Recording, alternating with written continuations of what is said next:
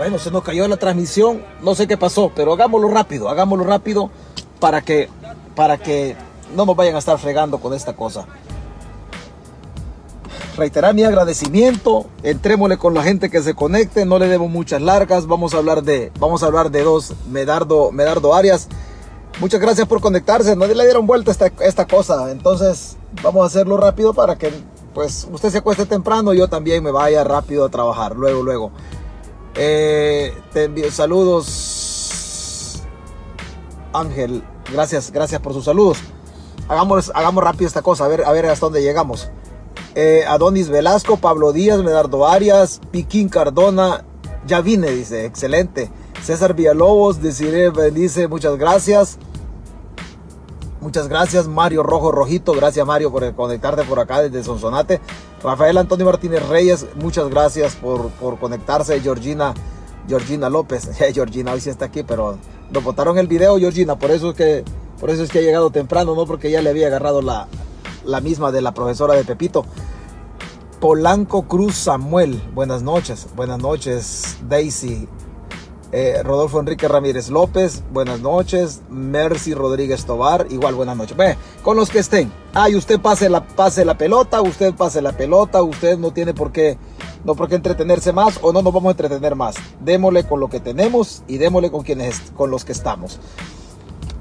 No me vaya a hacer caso a mí. Usted sabe que este volado es así. Usted tómeme, tómeme por chambroso. No pasa absolutamente nada. Lo que a ustedes le, lo que a ustedes les sirve, tómelo. Y lo que no les sirve, no lo tome. No pasa absolutamente nada. ¿Verdad? Pero, pero igual, nosotros vamos a hablar. Jair Guevara le está diciendo que el Independiente Radio le dedicaron una hora chiqui. ¿Cómo dice? Le está diciendo que en el Independiente como dice Jair, le está diciendo que en el Independiente Radio le dedicaron una hora al chiquillo Periquillo como persona, el chiquillo es muy importante, pero lo que ya está pasando en ese tema, sinceramente hay temas más importantes que estar metido en eso. Sinceramente le digo. Hay cada quien con su rollito, yo voy a seguir con los míos. ¿Vea? Yo, yo le tengo aprecio al chiquillo, pero cada quien con sus cosas. Eh, reitero, como persona, el chiquillo es, es, una persona muy, muy importante como ser humano, pero el tema, el tema ese que está trascendiendo eso está quitándole está quitando importancia a otros temas que son mucho, pero mucho más importantes. José García, saludos nuevamente. Ricardo Serrano desde San Francisco, California. Yo me voy a ir a vivir a San Francisco, dicen que el lugar bonito. Eh, Ricardo Quintanilla, bendiciones. María Lourdes Ramírez Avelar, Oscar Recinos, viendo desde, desde Los Ángeles. Muchas gracias, Fernando Oliva. Gracias del Valle de San Fernando. Isabel Machado, siempre lo comparto. Mil gracias por compartirlo. Esmeralda, Esmeralda Esmeralda María Contreras. Un saludo, Esmeralda, hasta donde se conecte. Esmeralda María Contreras. Muchos saludos, don César, Pamela Johnson, hasta San, San Marcos, Caleb Castillo, Santa María. Tan bravos, sí, tan bravos. Bueno, Edgar Flores Canto, Jaime Lara. Hola, buenas noches. Buenas noches de la isla bonita de Belice, de la isla San Pedro. Excelente los videos de Fernando del Rincón, César. Sí, la verdad, la verdad, Fernando del Rincón hace, hace una exposición Fernando que yo creo que yo creo que yo creo que más parece salvadoreño Fernando del Rincón. Hace una reflexión sobre los derechos humanos y hace una reflexión sobre las vulneraciones a los derechos individuales por parte del régimen a través de la redundancia, perdón, del régimen de excepción. Y Fernando hace una descripción, la verdad, muy bonita. Pinche guardia resentido, solo pendejadas habla. Bueno, don René, váyase de aquí, váyase de aquí. Gracias, mil gracias por lo de pinche se le saluda. Yo quién soy para decirle a usted una frase que lo vaya a denigrar. No, cuídese, don René, que Diosito lo bendiga y sigue escuchando a este pinche si la voluntad, si la voluntad le alcanza para eso. Muchas gracias por su insulto. Selena Arevalo, buenas noches. Buenas noches, bueno. Aquí pasó nada. Aquí, ¿Quién pasó por acá? Ah, la enfermera Lucy, Lucy Carballo, un saludo, enfermera hasta San Francisco, ¿hasta dónde? Hasta San José. Licenciada Sari Garay Cáceres licenciada. Gracias por conectarse, licenciada. Se le agradece, se le agradece eh, el contrato colectivo de trabajo. Aquí está la licenciada. Mm, mm, algo, algo, algo entendemos derecho laboral, licenciada. Entonces, si tiene algún comentario de lo que digamos, ahí déjelo por favor. Mateo Sánchez Martínez, muchas gracias Mateo, Selena, bueno, y todos los que se conectan, ta, ta, ta, ta, vámonos de aquí, vámonos para, vámonos para lo que, César, dele porque le van a cortar el video, sí, bueno, démosle vueltecita a esto también, démosle vueltecita a esto, Nelson Alexander Elías Torres, desde, desde Queens, Washington, Mauricio Seoriana. Es que yo me emociono saludando a la gente porque ustedes se conectan desde su cantón y hay que saludarlo usted hasta allá. Ve, aquí estamos. Después la gente dice que yo me escondo. No, ve, yo no es que me esconda, simplemente me gusta transmitir, simplemente me, gusta transmitir en lo oscuro, pero no va a pensar que yo me escondo. Mi nombre es Pedro César Peraza, fuentes, no me escondo, el régimen ya me conoce y no transmito para que no, no transmito para, para esconderme, transmito para que me escuche, nada más, pero ya apaguemos la luz. Siempre su programa, saludos y adelante, Rudy Ramos, gracias. Vea, no se vaya a sorprender si le cambian el contador de la energía eléctrica, no se vaya a sorprender. Por ahí un pajarito, ahí aparezco Nicolás Maduro, yo, ah, no, pero nada que ver por ahí alguien, alguien ha, ha, filtrado a esta página y alguien me comentaba de la posibilidad que el otro año por este tiempo le estén cambiando el contador de la energía eléctrica. Le estén cambiando el contador de la energía eléctrica. Ese contador va a ser, parece ser 7 dólares más caro al contador que le han cambiado hoy. Por lo menos no es una realidad, pero es un proyecto que, que están por ahí trastocando en, en los pasillos de casa presidencial. No se vaya a sorprender si el otro año, el otro año, meses, meses más, meses menos, estamos hablando del contador de la energía eléctrica. No se vaya a asustar. No se vaya a asustar. Bueno, aquí lo escuchó, ¿verdad? Todavía no ha salido en ningún lado, pero usted ya lo escuchó aquí. Dentro de dos meses, tres meses van a estar hablando de ese volado porque no me creían de la energía del contador de agua. Nadie creía y decía, ah, este hijo de puta chambroso y usted va de todo lo demás. Hoy ya se materializó eso de los contadores del agua. Usted ya está sufriendo las consecuencias. Oh, dice la señora, es que mi contador está bueno y no me lo tiene que cambiar. Pues lo va a cambiar. No, usted no tiene opción. No, usted se aguanta y lo va a cambiar porque usted no tiene opción. Y lo mismo va a pasar con el contador de la energía eléctrica. Ese proyecto está por ahí. Este día también. Este día, esos, esos son, son, siempre son impuestos. Siempre son impuestos. Pero hoy, este día, la Asamblea Legislativa modificó, modificó algo. La Asamblea modificó, modificó algo en, en, El Salvador. Modificó la ley y, y, incrementó un billetito adicional a unos seguros, un 5%. ¿Qué hizo la, qué hizo la, la Asamblea Legislativa este día? Yo le voy a explicar hacia la carrera cuáles son los rubros cuando usted contrata una póliza de seguro, cuáles son, son los seguros de vida, el seguro del carro, el seguro de la vivienda, pues de eso y otras cositas más y otros rubros contempla la reforma que hicieron este día. Es un impuesto, este es un impuesto, claro que sí.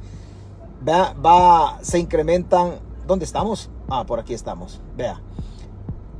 Observe usted, observe usted esto. Impuesto del 5% a seguros por nueva ley de bomberos, por nueva ley de bomberos. Lo que el Estado debe asumir, el Estado no lo quiere asumir.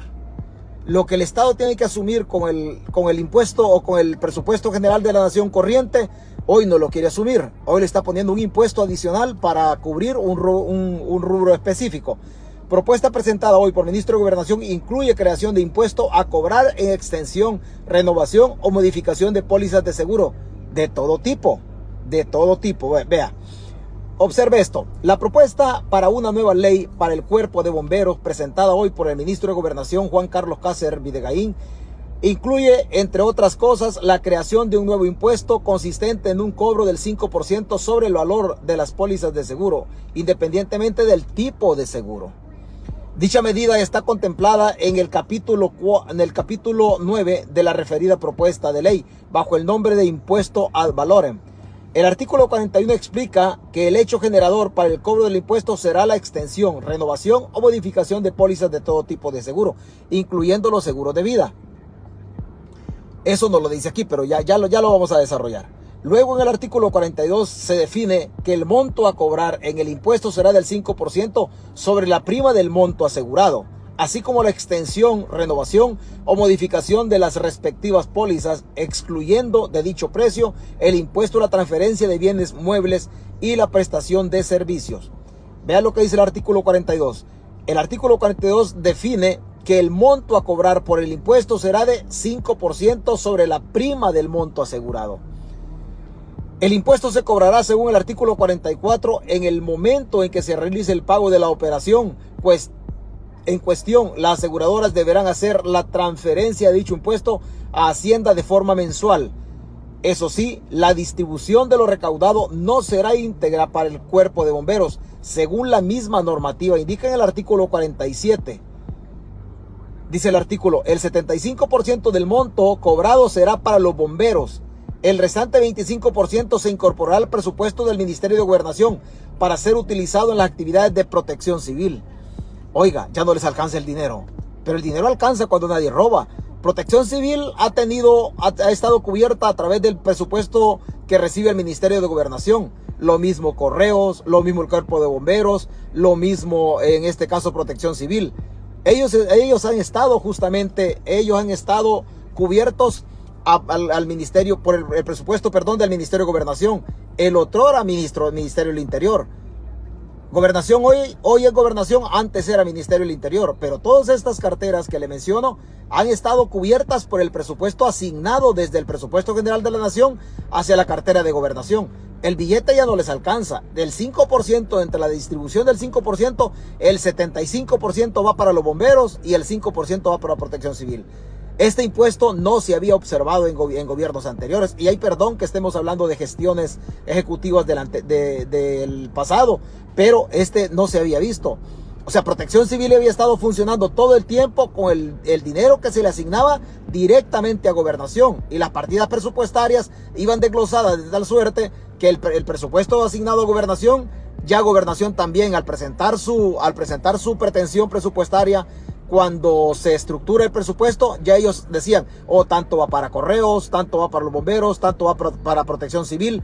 Ellos ya, ya habían hecho todo esto. Hoy modifican justamente, hoy modifican justamente el, justamente imponiendo otra, otra carga o imponiendo la carga impositiva.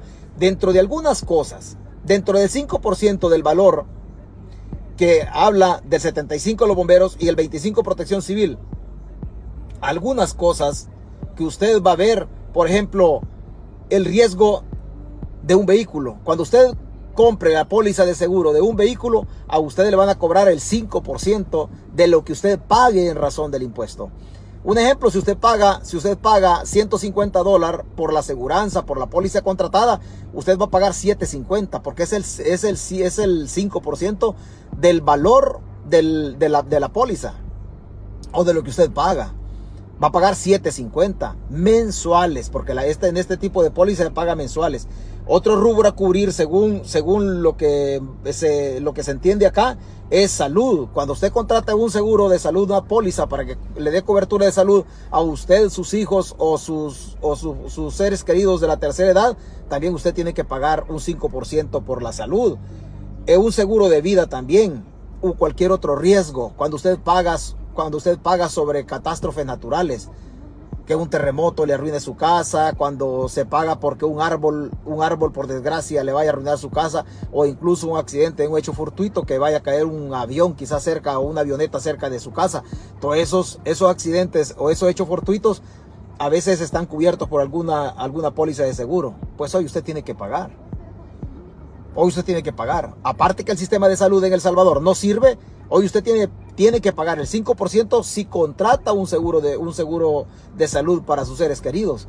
O sea, eh, bueno, cada quien que tome lo que le corresponde, pero yo lo que hago es leerle nada más la modificación de, de todo esto, de los hechos generadores de, la, de esto, y usted entienda, este es un impuesto, ¿sabe cómo es este impuesto? ¿Sabe cómo es este impuesto? Y se lo voy a poner así. Este impuesto es idéntico, idéntico al impuesto que había sobre la telefonía. ¿Se acuerda usted del impuesto de la telefonía? Donde usted agarraba una recarga, pagaba un impuesto.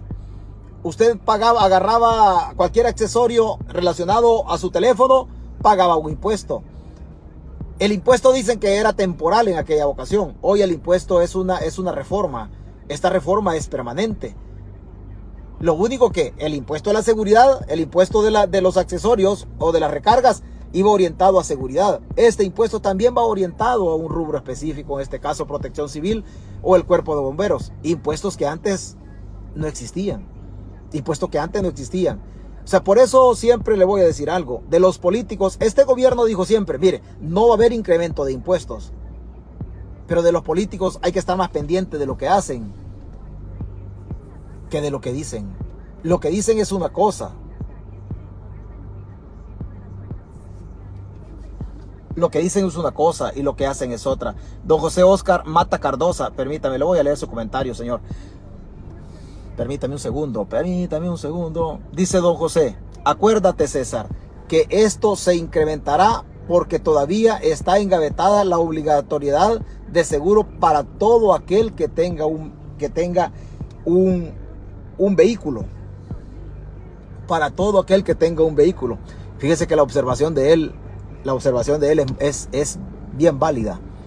La observación que él hace es bien válida. La asamblea tiene engavetada justamente la, la propuesta que él dice. O sea, se da cuenta cuando usted, cuando hay gente acá que se mete a hacer comentarios y los comentarios aportan a la plática. Hay una, hay una propuesta engavetada, lo que él dice, lo que él dice es cierto. Hay una propuesta engavetada para que todo el parque vehicular en El Salvador pague un impuesto. Todo el parque vehicular, aquel carrito que anda vendiendo verduras en la colonia, aquel carrito que anda todo estartalado pero que ya no. Tendrán en su momento determinado si la propuesta que dice don José Oscar, porque es cierto, esa, propuesta está ahí, un día la sacan y la someten al pleno, la pueden aprobar y el carrito viejo tiene que pagar impuestos. Esta es la parte que no mucho gusta, no mucho gusta y les soy sincero, ¿por qué? Porque los carritos viejos en El Salvador o cualquier carro ya está pagando el 13% del IVA sobre el galón de combustible consumido, el que utiliza para echarle el carro para que camine. Pero los aviones de Don Roberto Cris de Avianca no pagan IVA por el galón de combustible. O sea, esa parte es bastante, bastante, muy, muy dispareja en El Salvador al momento de cobrar impuestos. El carrito que usted escucha en las colonias de Soyapango, Mexicanos, Zapopa, San Marcos y otras, otras colonias que andan gritando los tomates, la cebolla, las papas y todo lo demás, esos carritos pagan el 13% de combustible.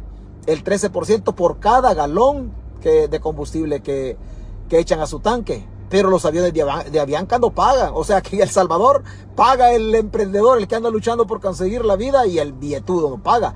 No obstante que don, que don Roberto Critz tiene mil, perdón, cinco mil trescientos millones de dólares de patrimonio y está considerado una de las personas más ricas de Centroamérica. Incluso tiene más, tiene más dinero que el expresidente Donald Trump.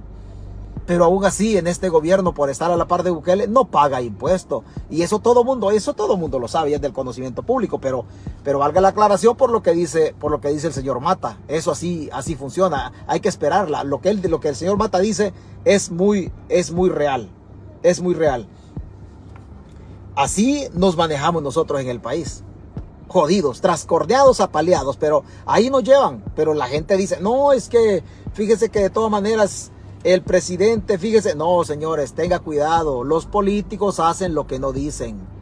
Hacen lo que no dicen. Los actos de los políticos eh, eh, generalmente están muy distantes del mensaje político que llegan a dar a las plazas públicas, que hoy, ya no llegan, hoy todo lo hacen a, través de Facebook Live. Pero de los políticos siempre hay que estar pendiente de esto. El famoso FONAT, que algunos Oiga, aquí, aquí la discusión, la discusión se ha abierto y está bonito. Me, me, me, gusta que esto, el famoso FONAT que algunos nos obligaron a pagar ya está aprobado, solo suspendido temporal y son 35 dólares anual por seguro, daño, seguro o daños a terceros. Sí, pero, pero es una ley, es una ley eh, positiva nada más. No está en vigencia, o sea que está por ahí en entre bambalinas, pero, pero ese es el, este tiene relación, lo que dice Ramsés tiene relación con lo que decía antes el señor, el señor Mata. Hay varias propuestas este, engavetadas por ahí. Hoy este día, este día el diputado Portillo Cuadra o la fracción de Arena presentó una moción para reducir el 20% eh, sobre el consumo de energía eléctrica a los hogares en El Salvador. Pues como siempre, todo lo que presenta la oposición no sirve. Siempre está bueno solamente lo que presenta el gobierno. Eh, lo mandaron a volar. No, le dijeron, ¿sabes qué? Fíjate que no. Fíjate que no. Los salvadoreños que se aguanten. ¿Y por qué no hablas de los grandes robos y corrupción de los gobiernos anteriores? ¿qué le puedo decir, señor? Tanto que hemos hablado aquí, pero usted en una sola plática, ¿sabe qué? Búsqueme por César Fuentes, búsqueme como César Fuentes eh, y manteniendo una solicitud y hablemos por Messenger, porque usted viene tarde. Aquí tenemos ya ratos años de venir hablando y usted viene tarde y en una sola transmisión quiere que yo hable. Si de los robos usted sabe. Usted, usted, usted ya conoce de los robos de los gobiernos del pasado. Vea que ya conoce. Sí, este señor ya conoce. Lo que él no quiere eh, aceptar es que aquellos son ladrones y él está de acuerdo, pero no acepta cuando uno le dice que este, este de aquí, este gobierno actual, se parece a los gobiernos del pasado. Ahí no le gusta al señor.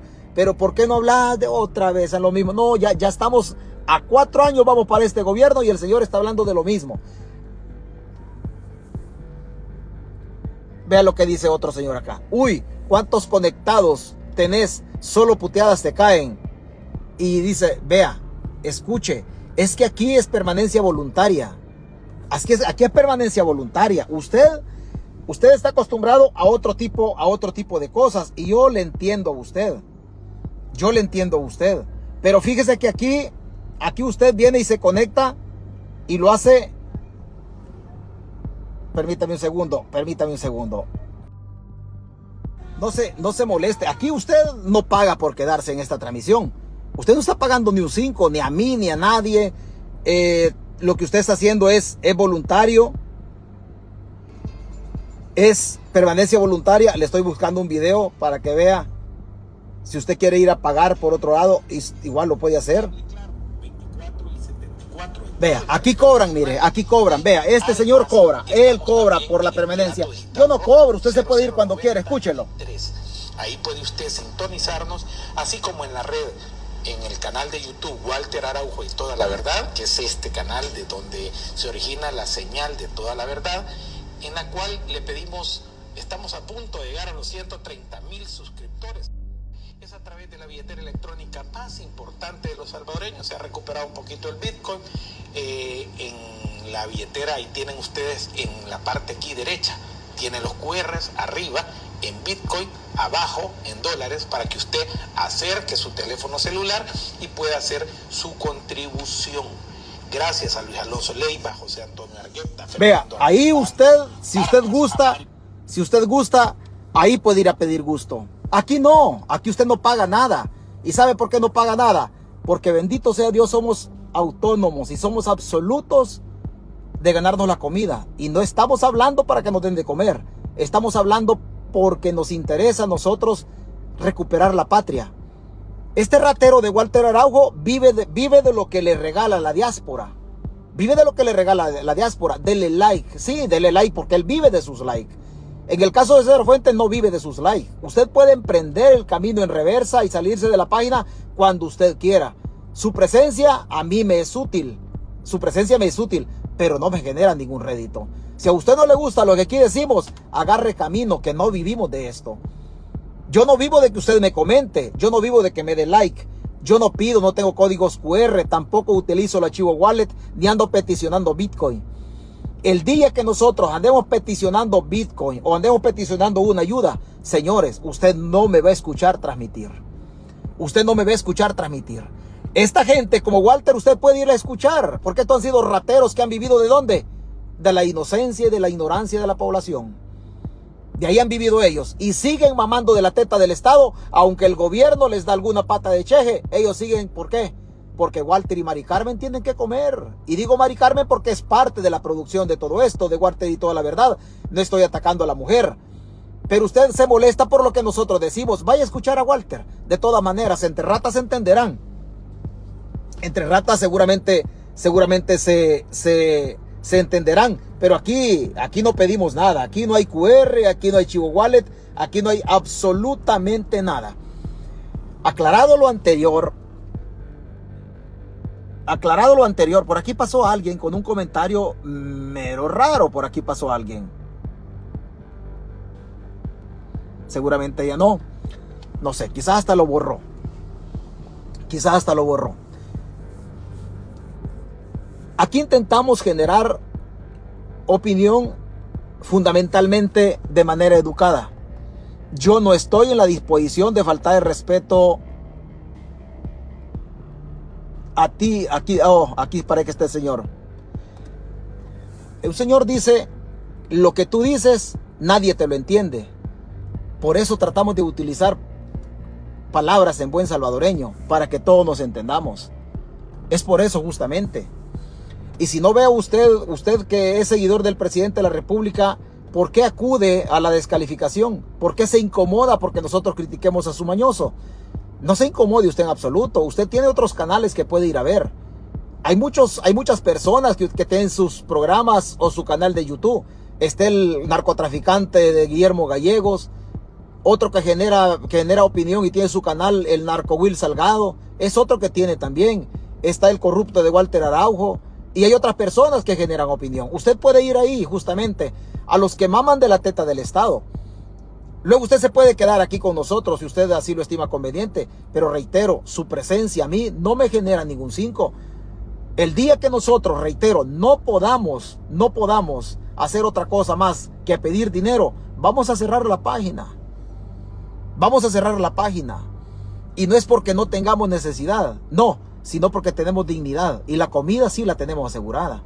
O sea que pobre es aquel que necesita mucho para vivir ese es pobre. El que necesita mucho para vivir, ese es pobre. Nosotros no necesitamos mucho para vivir. Suficiente con la comida y con algún otro gustito que nos damos. Usted agarre camino. Usted que ya me mencionó a mi mamá, agarre camino. Bueno, siguiendo, siguiendo con, siguiendo con esto. Ya le pusimos atención al Señor porque no le da atención ahí en la casa.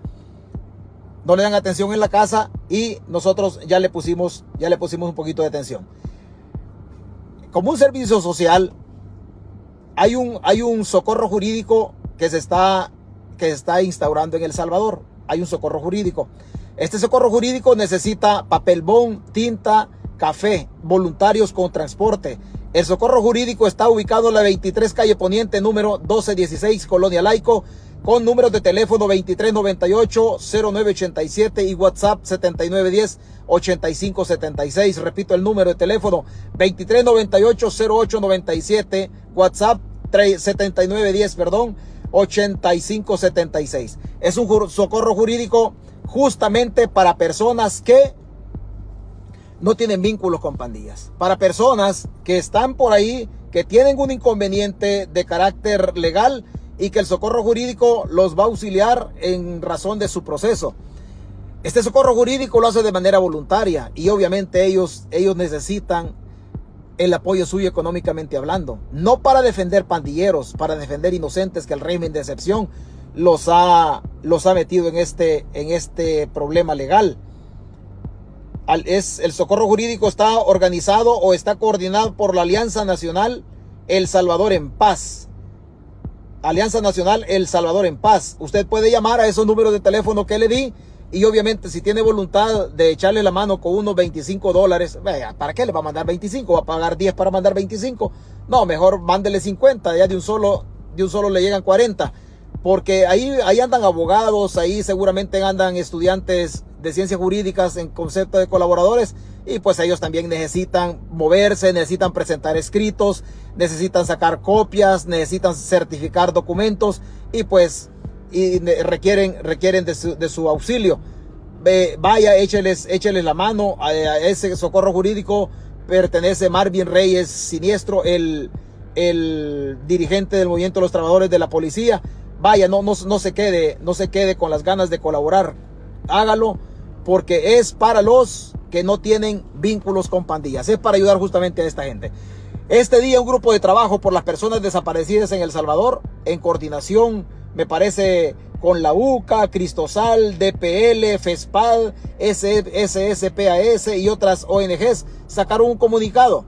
San Salvador, 30 de agosto 2022, en el Día Internacional de las Víctimas de Desapariciones Forzadas, el grupo de trabajo por las personas desaparecidas en El Salvador, integrada por las organizaciones ASDEJU, Alerta, Raquel, Cristosal, DPLF, FESPAD, IDUCA, OMURSAL, SSPAS expresa su consternación por la grave situación que enfrentan las familias de personas desaparecidas en el marco de la criminalidad, así como por las limitadas acciones por parte del Estado para prevenir, para prevenir y abordar el problema. Solo en los primeros cinco meses del 2022 se conoce de 577 personas desaparecidas o IR diagonal PNC, en paréntesis, aunado a los casos de capturas arbitrarias realizadas que, que muchos tienen características de detenciones secretas, que es una modalidad de desaparición forzada cuando las autoridades no reconocen la detención o se niegan a dar información sobre la persona detenida. La incertidumbre que genera esta práctica no se limita a los, a los parientes próximos de las personas desaparecidas, sino que afecta a su comunidad y al conjunto de la sociedad, precisamente porque es una estrategia diseñada para infundir silencio y terror. 577 personas, más, más, aquí no se contemplan los muertos por el régimen de excepción. Eso no se contempla en esta, en esta situación, pero ahí, ahí lo tiene, ahí lo tiene usted. Y reiterar la petición para que usted vaya, les colabore a estas personas del socorro jurídico. Si tiene ganas de visitarlos, visítelos en la 23 calle Poniente, número 1216, Colonia Laico. Esto está ubicado al, al, norte de la ciudad capital por ahí por la zona de la San Joaquín, ahí por la zona del Inframen, toda esa zonita por ahí, entre la Quinta, la zona de la Don Rúa para adelante, un poco antes de llegar, un poco antes de llegar a Mexicanos. Échese una, una vueltecita por ahí. Y si quiere contactarlos, hábleles al teléfono 2398-0897 o su WhatsApp 7910-8576. Se ha dado un problema en CEPA. Se ha dado un problema en CEPA. Yo no quiero pensar mal, pero para allá nos llevan a pensar mal. Y hay algunas cosas del contrato colectivo de trabajo de CEPA. Dirá usted, pero sí, pero a mí que me importa esto. No, debiese de importarle, ¿sabe por qué? Porque la presión sobre estos sindicatos va a generar la privatización del puerto de Acajutla. Los sindicatos en El Salvador deben tenerla clara. Todos los sindicatos. Este gobierno los va a hacer desaparecer. Este gobierno los va a hacer desaparecer. A este gobierno no le interesan los sindicatos y este gobierno quiere dejar limpia la mesa para los inversionistas extranjeros que se queden con los últimos bienes estratégicos de la nación. Los bienes estratégicos de la nación con importancia para la seguridad nacional, el puerto de Acajutla y el aeropuerto Monseñor Romero. En la agenda 20, en la agenda 2026 del gobierno, después de las elecciones de 2024, dos años después, tienen pensado ellos privatizar el puerto de Acajutla. Y para privatizar el puerto de Acajutla tienen que desmontar los sindicatos del puerto. Para desmontar los sindicatos del puerto van a utilizar los contratos colectivos de trabajo, en donde a través del recorte de prestaciones a la clase trabajadora los van a ir desmoralizando de tal suerte que vayan buscando otros, otros horizontes laborales o que vayan abandonando sus labores en virtud de las edades que tienen. Ya hemos hablado largo y tendido en esta página de la importancia negativa para el gobierno de los viejos.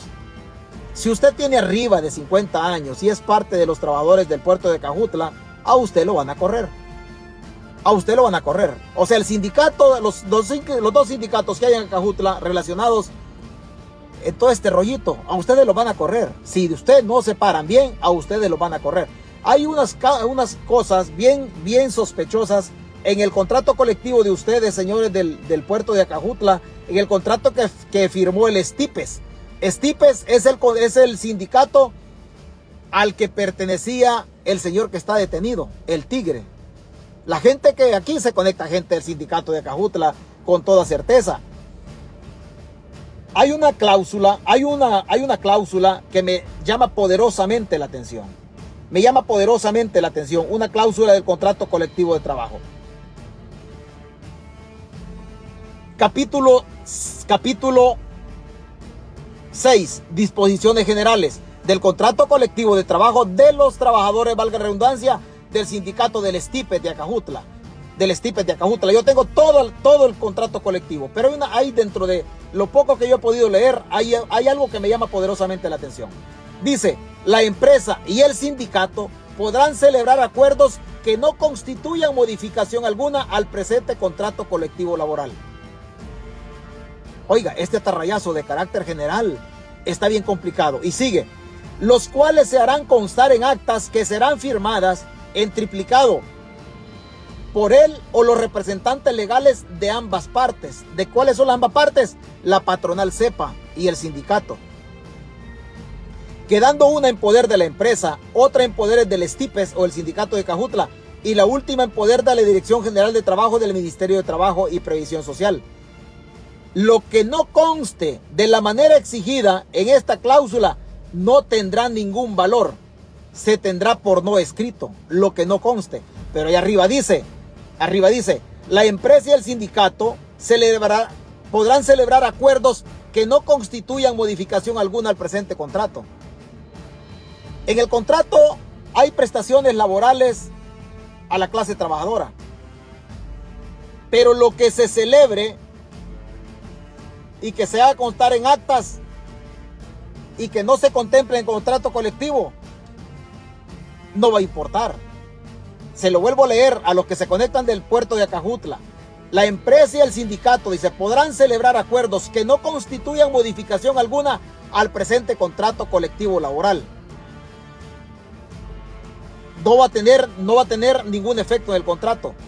Los cuales se harán constar en acta que serán firmadas en triplicado por él o los representantes legales de ambas partes, quedando una en poder de la empresa, otra en poder del estipes y la la última en poder de la Dirección General de Trabajo del Ministerio de Trabajo y Previsión Social. Lo que no conste de la manera exigida en esta cláusula no tendrá ningún valor y se tendrá por no escrito, sin ninguna responsabilidad para la empresa y el sindicato. En este caso, trabajadores deben tomar en cuenta algo, que los sindicatos, las direcciones de los sindicatos, las directivas de los sindicatos tienen una protección que viene o emana desde el Código de Trabajo. Aquí a quienes, a quienes desprotegen todas estas cosas es a los trabajadores que no son dirigentes sindicales. Los dirigentes sindicales, al revisar otras cláusulas del contrato, establece que van a tener prerrogativa o la protección legal, incluso un año, a, un año después de haber terminado su gestión como, como directivo sindical. Vale decir que si Juan Pérez era, era dirigente del STIPES, el sindicato de Acajutla, para ustedes que se conectan, que son trabajadores de Acajutla y aquí se conectan algunos, para ustedes esto funciona así. Lo que ellos quieren decir, en ese caso, a ustedes los desprotegen, pero el sindicato no está desprotegido. Si Juan Pérez era, era miembro de la junta directiva del sindicato por los tres años anteriores y en este momento a Juan, a Juan Pérez se le termina su cargo en el sindicato, Juan Pérez todavía después de entregar su cargo directivo tiene un año más de protección sindical lo cual no tiene el resto de trabajadores. Lo cual no tiene el resto de trabajadores. Lo que no conste, y se lo vuelvo a, explicar, lo que no conste de la manera exigida en esta cláusula no tendrá ningún valor y se tendrá por no escrito, sin ninguna responsabilidad para la empresa. ¿Quién es la empresa? Sepa. ¿Quién es el sindicato? El Estipes, que es el sindicato que goza de la protección de CEPA y de la protección del Ministerio de Trabajo. Dichos acuerdos para su pronta aplicación serán comunicados a los jefes respectivos en las siguientes 24 horas. Cláusula número 68. Casos de infracciones y sanciones. En materia de infracciones y sanciones disciplinarias, se estará lo dispuesto en el reglamento interno de trabajo de la empresa y en el marco regulatorio administrativo emitido por la Administración Superior de CEPA o por el puerto. Allá arriba, allá arriba reza, en el reglamento interno de la, de la empresa es el puerto, siempre y cuando dichas disposiciones no contravengan el presente contrato. No se lo vayan a sacudir a ustedes. Este contrato que han firmado no les favorece. Se considerarán infracciones disciplinarias los actos, acciones u omisiones que alteren la disciplina o la buena marcha de las actividades de la empresa que impliquen una violación a las obligaciones o prohibiciones establecidas en el presente contrato, reglamento interno y cualquier otra disposición administrativa de la Administración Superior de CEPA o emanada por el puerto. Pero no es, pero según el contrato, no es, no tiene sanción disciplinaria al hecho que CEPA haya contratado a la pandilla MS para que trabaje, que trabaje en los patios y en otras dependencias del puerto. Aquí tengo, aquí está todo, absolutamente todo el contrato Aquí está absolutamente todo el, todo el contrato colectivo que ustedes en CEPA, que ustedes en han firmado. Aquí tengo todo el contrato colectivo que ustedes en CEPA, que ustedes en CEPA eh, han, han firmado. Presente las 10 horas con 28 minutos del día 24 de enero del año 2022. ¿Cuándo lo firmaron? En enero. Por el licenciado Nelson, por el licenciado Nexon Adilma Cuadra y suscrito por el licenciado Federico Alinker en su calidad de presidente y representante legal de la Comisión Ejecutiva Portuaria Autónoma que se puede leer CEPA, inscrito a las 10 horas del día 27 de enero del año 2022 bajo el número 1 del folio 1 y de los folios 70 76 ambos frente, ambos frente del cientésimo cuadragésimo y segundo libro de registro de contratos colectivos de trabajo del sector del sector.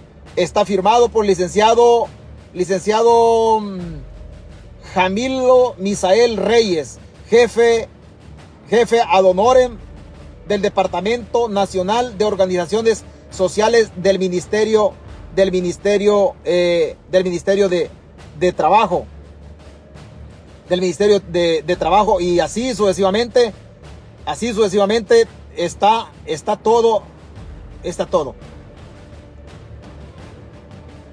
Este contrato colectivo señores o lo ustedes se rebuscan por arreglarlo de otra manera Vea, aquí tenemos todo el contrato. O se rebuscan por... Este, este, disculpen lo que voy a hacer, lo que voy a decir. Este contrato está cabrón. Este contrato se lo van a revolcar. Vea, ahí está todo el contrato. Ahí está todo el contrato.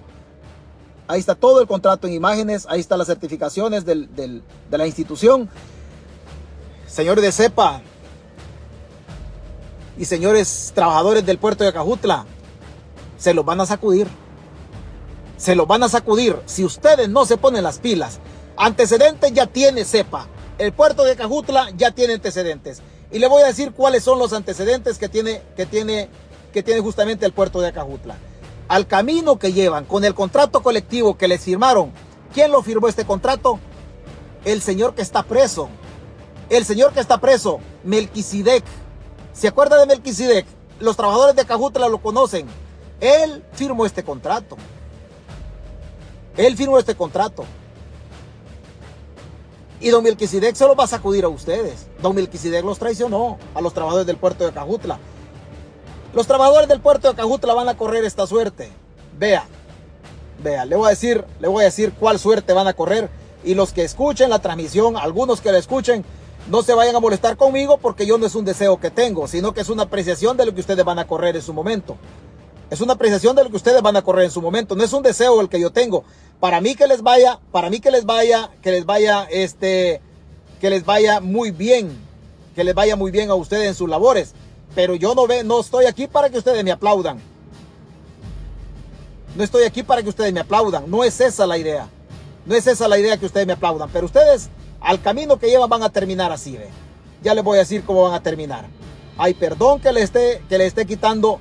Y es, es sospechoso porque los trabajadores del Estipes son los que han financiado la pandilla MS. ¿Se acuerdan empleados?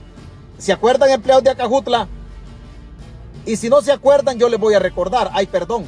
Señores empleados de Acajutla, no era CEPA que les descontaba esto a ustedes. Aquí hay gente conectada o que va a ver la transmisión. No era CEPA que les descontaba a ustedes 2 dólares con 50 centavos para financiar a la MS de la zona del puerto de Acajutla. No son ustedes que financiaban no era CEPA que les obligaba a pagar estas cuotas y hoy les firmaron un contrato colectivo muy, pero muy dañino para sus intereses. Y les voy a buscar cómo va a terminar ustedes. Les voy a buscar. Si ustedes no se ponen las pilas, la suerte que llevan es esta. La suerte que llevan es esta, solo porque hay tanta, hay tanta información en esta, en esta, en esta, en esta cosa, en esta tablet. Pero, pero ya les voy a decir cómo van a terminar. Pues de tanto darle a esta tablet, también, también ella se resiente y se pone y se pone un pobre, un pobre, un poco lenta. Ya estos señores de Acajutla, estos señores de Acajutla tienen experiencia y pónganse las pilas porque a ustedes los van a mandar a la porra. Ustedes los van a sacar de todo de la jugada. Pero ya ahorita creo que ya casi llegamos. Permítame un segundo. Y le voy a decir a los trabajadores de cepa de Acajutla cuál es la suerte que van a correr. ¿Cuál es la suerte que van, a, que van a correr? Es la suerte de la sentencia donde corrieron a 10 trabajadores para meter a gente de la MS, a gente de la MS, del Estipes y del otro sindicato. Y lo, la gente del de Acajutla que me escucha sabe a qué me refiero yo en este, en este, en este sentido. Es lo que tiene que ver con una resolución de una cámara de lo, una cámara de lo, de lo laboral. No, no es, no es esta parte. Ay, perdone que no estábamos, no estábamos muy preparados para esta, para esta cosa, pero tiene que ver, tiene que ver con la, con la resolución en donde, en donde el CEPA había descansado a 13 trabajadores, a 13 trabajadores que los acusó de droga y no pudieron probar. Pero sepa lo que quería con esos tres trabajadores era sacarlos para meter a gente de la MS. Y ustedes, señores del puerto, ustedes como trabajadores, ustedes saben que eso es cierto. Y que la gente entre Melqui y otros, el señor, el señor de recursos humanos y el gerente de CEPA, el gerente del puerto, señor Mendoza, sacaron a los trabajadores que eran sanos para meter a la MS. Y ustedes lo saben, pues esa misma suerte van a correr ustedes, porque el puerto va a ser privatizado. El puerto va a ser privatizado. Para el 2026, en la agenda del gobierno, ustedes ya no van a estar trabajando. Ustedes ya no van a estar trabajando. Es más, el contrato habla de indemnizaciones cuando usted se vaya de manera voluntaria. Cuando usted se vaya de, manera voluntaria. Y los trabajadores de CEPA deben saber que hablan de dos tipos de indemnizaciones en la segunda categoría, en la primera categoría, los que tienen arriba de dos años de servicio. Ya habla ahí el contrato cómo les van a tasar su indemnización. Y los que no tienen dos años de servicio también habla de otra manera que les van a tasar su indemnización dentro, dentro del mismo, dentro del mismo, del mismo contrato. Ya, eh, ya ustedes deben saber.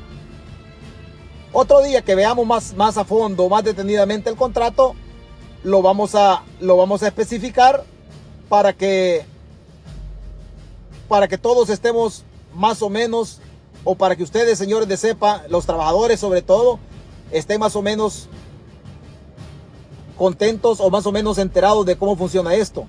Pero se lo van a revolcar a ustedes. Ay, perdóneme por lo que yo le digo, pero ustedes no tienen salida. Firmaron un contrato colectivo de trabajo muy dañino para sus intereses y ustedes lo que han firmado, la directiva anterior, con lo poquito que yo entiendo de esto, ustedes han firmado el despido. Sus prestaciones laborales han sido desmejoradas sin que ustedes supieran. Hasta hoy que está Melky, que está preso, hasta hoy ustedes se han dado cuenta de lo que Melky, de lo que Melky eh, firmó, el secretario general del Estipes. Ya hoy para ustedes es bastante tarde y ustedes están preocupados. Y ustedes están preocupados porque el contrato el contrato es bien, es bien difícil. El contrato establece, establece algunas, algunos emolumentos, por ejemplo, de salarios. Jefe de unidad de almacén de materiales. El salario contenido en el contrato laboral, el contrato colectivo habla de 1480. Jefe de unidad de estadísticas y liquidaciones de servicios portuarios tercerizados 1480. Jefe de departamento administrativo 3 mil dólares. Jefe de departamento de mantenimiento portuario 3 mil dólares. Jefe de Departamento de Operaciones Portuarias, 3 mil dólares.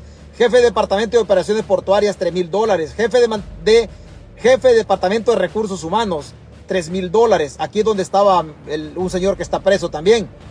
Jefe de sección de alto rendimiento, 2.050 dólares. Jefe de sección de, de atraque y, y desatraque, 2.050 dólares. Y así sucesivamente. Mecánico especializado en sistemas de equipos de carga y descarga, 900 dólares. Médico, 1050.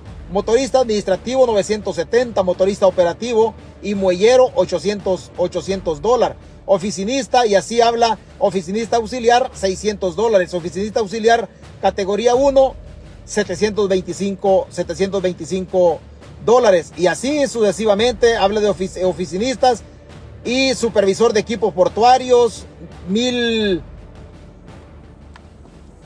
1.480 dólares, supervisor de equipos portuarios y así. El otro es supervisor de estiva y desestiva, 1.550. Estos son los montos, estos son los montos que contiene el contrato, que contiene el contrato, el contrato colectivo. Estos son los salarios que contiene el contrato colectivo. Ustedes sabrán, empleados de Acajutla, si los valores asignados a cada cargo son los valores correctos, como el auxiliar de tren de aseo, 535 dólares de salario, auxiliar de taller mecánico 550, cheque de muelle 1000 dólares, cheque de transferencia 800 dólares, colaborador de archivo 600, Colaborador de la Unidad de Estadística y Liquidación Portuarias, 1.300, 1.370 dólares. Colector de ingresos, 1.400. Y así, así sucesivamente, son los valores que tiene cada puesto en el contrato, en el contrato colectivo que ustedes firmaron. Todo eso, el contrato completo lo tengo yo. Si alguna persona de Acajutla, si alguna persona trabajadora quiere que hablemos en relación a esto, de lo que yo medio entiendo que no es mucho. Auxiliar de limpieza, 535 dólares. Auxiliar de limpieza y cafetería, 550. Auxiliar de áreas verdes, 535 dólares. ¿Sabe una cosa? Lo que no es, eh, no es culpa de los trabajadores, pero como yo no le debo la comida a los trabajadores, sino que es una crítica que le hago al contrato colectivo y no los trabajadores, ¿sabe lo que me estoy fijando en estos salarios? Que el de limpieza gana más que un profesor en el Ministerio de Educación. Y ahí perdóneme que lo que digo, porque yo soy un amante de la educación. Pero el de limpieza de, cepa del puerto de Cajutla gana más que un maestro. Vea.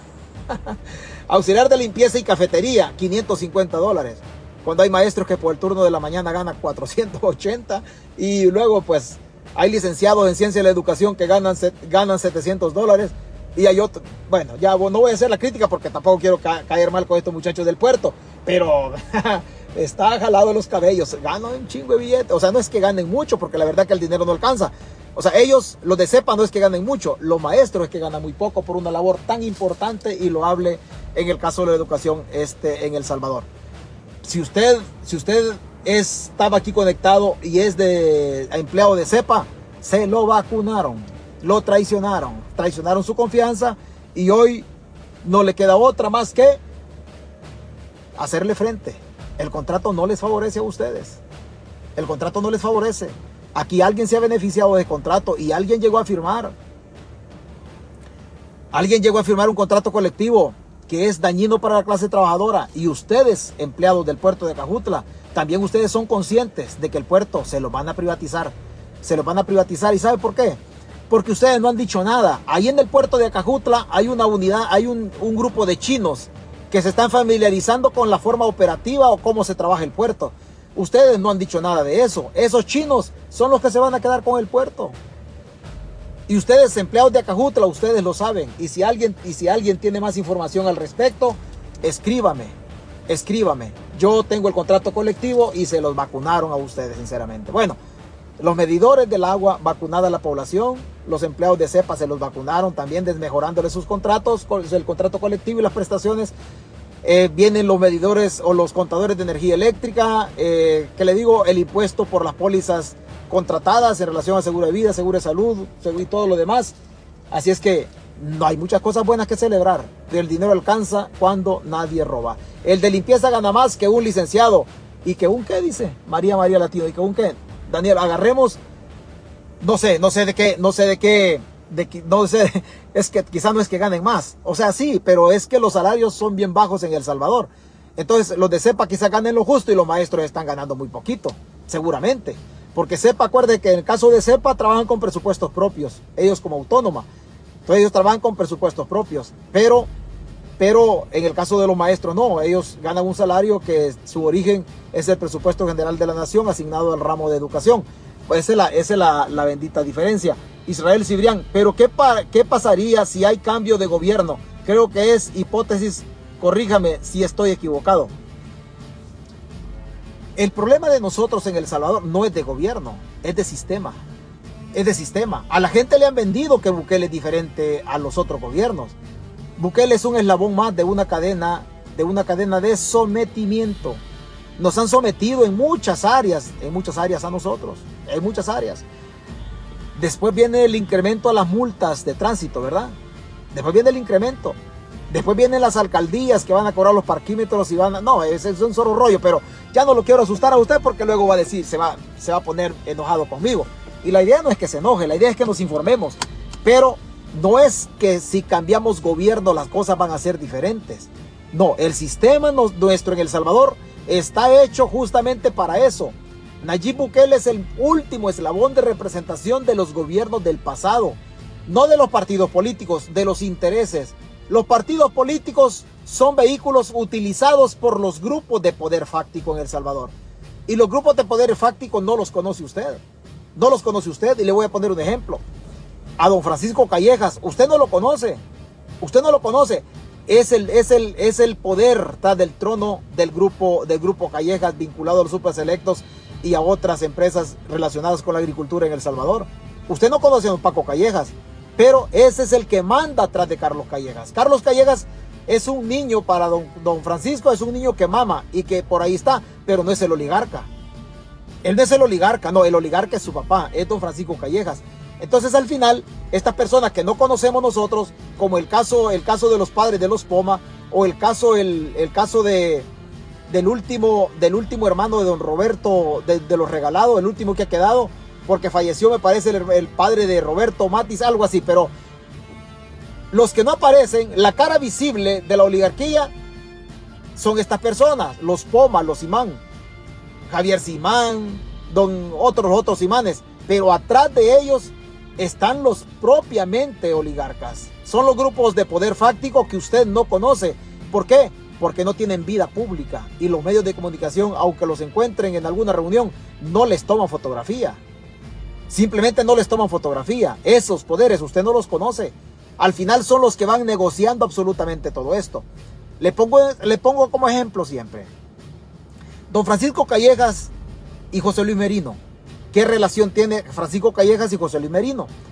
Vea, cuando iban a reelegir, cuando iban a reelegir a Luis Martínez, ya se habían puesto de acuerdo. Don Francisco Callejas, por ser una persona que aportaba dinero, aportaba, hoy ya no, aportaba dinero a Arena, había negociado con José Luis Merino la reelección de Luis Martínez, el fiscal que está preso.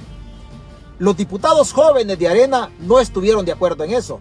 Diputados como Carla Hernández, como el Pelón Velázquez Parker, perdón por lo de Pelón, diputados como Rosy Romero, los jóvenes areneros no apoyaban la reelección, por eso no se dio la reelección.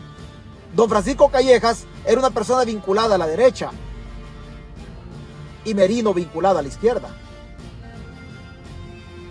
La izquierda, esta persona de izquierda y derecha querían reelegir a Luis, a Luis Martínez y no se dio. ¿Dónde están hoy? Don Francisco Callejas está a la par del gobierno de Bukele, representado en Carlos Calleja, y José Luis Merino a la par de Bukele, que le financió la campaña. Carlos Calleja, el candidato arenero o de la derecha en el 2019. José Luis Merino era financista de la campaña, de la campaña de, Bukele. Ya en, el, ya en el 2018, Carlos Calleja o el grupo Calleja de don Paco Callejas, don Francisco, ya tenía negocios con empresas venezolanas relacionadas con el régimen de Maduro.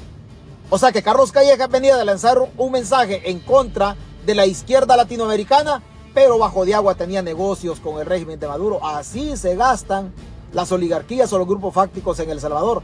Grupos que en muchas ocasiones el pueblo no los conoce.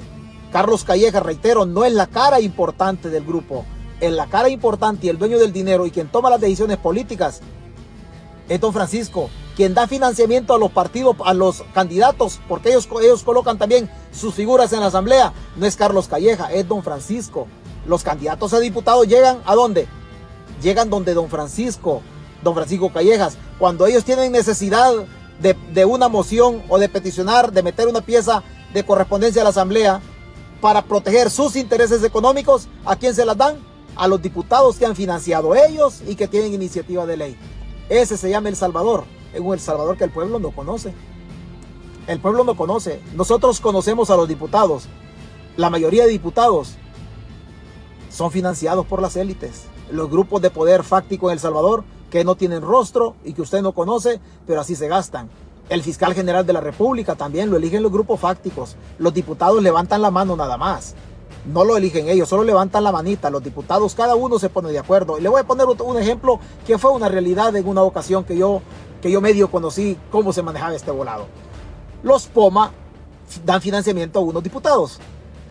Los Calleja dan financiamiento a otro grupito de diputados. Los Imán dan financiamiento a otro, grupito de diputados. De hecho, Velázquez Park y gentecita. Ya no voy a mencionar nombres porque no es de la idea. Alba Petróleos da financiamiento a otro grupo de diputados y así sucesivamente. Entre los que dan financiamiento al grupo de diputados, ellos discuten el nombre del fiscal general. ¿Quién va a ser el fiscal general? Lo discuten entre los que dan financiamiento. Los que han financiado las campañas del grupito de diputados que representa los intereses de cada persona financista, ya se pusieron de acuerdo, sí, hombre, que sea, que sea fiscal general fulano. Realmente, realmente la orden baja de los financistas y le dicen a cada grupito de diputados, los Imán, los Calleja, los Poma, Alba Petróleos, otro sector de la izquierda, los Alumes, si es que concurren a financiar sus diputados, le dicen, mira, vota por este.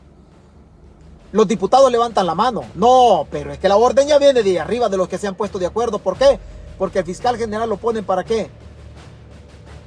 Para salvaguardar desde la fiscalía los intereses económicos de la oligarquía, no los intereses de la sociedad. No los intereses de la sociedad. Cuando ellos quieren, se los sacuden.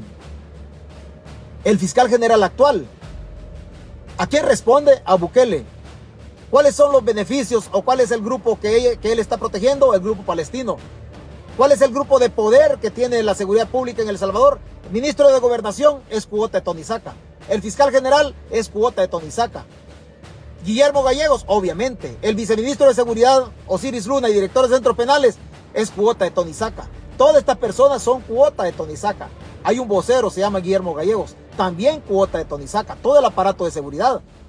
En el caso del director de la Policía Nacional Civil, es cuota también, de manera indirecta, porque Mauricio Gracias Chicas es el marido de la asesora de, Gallegos en la Asamblea o de la asesora principal del partido Gana. Y ahí se la, viene, ahí se la vienen gastando ellos poco a poco. Pero el fiscal general también tiene, una, también tiene una, una, una, agenda que cumplir. No crea que el fiscal cumple o que salvaguarda o tutela los, los uh, derechos de la población. Eso no camina así. Eso no camina así. Y hay disculpe que nos extendimos en esto, pero así funciona desgraciadamente. Cuídese, que Dios lo bendiga y nos escuchamos primero Dios el día de mañana si Dios así lo quiere y si no, pues Dios sabrá por qué, por qué suceden las cosas.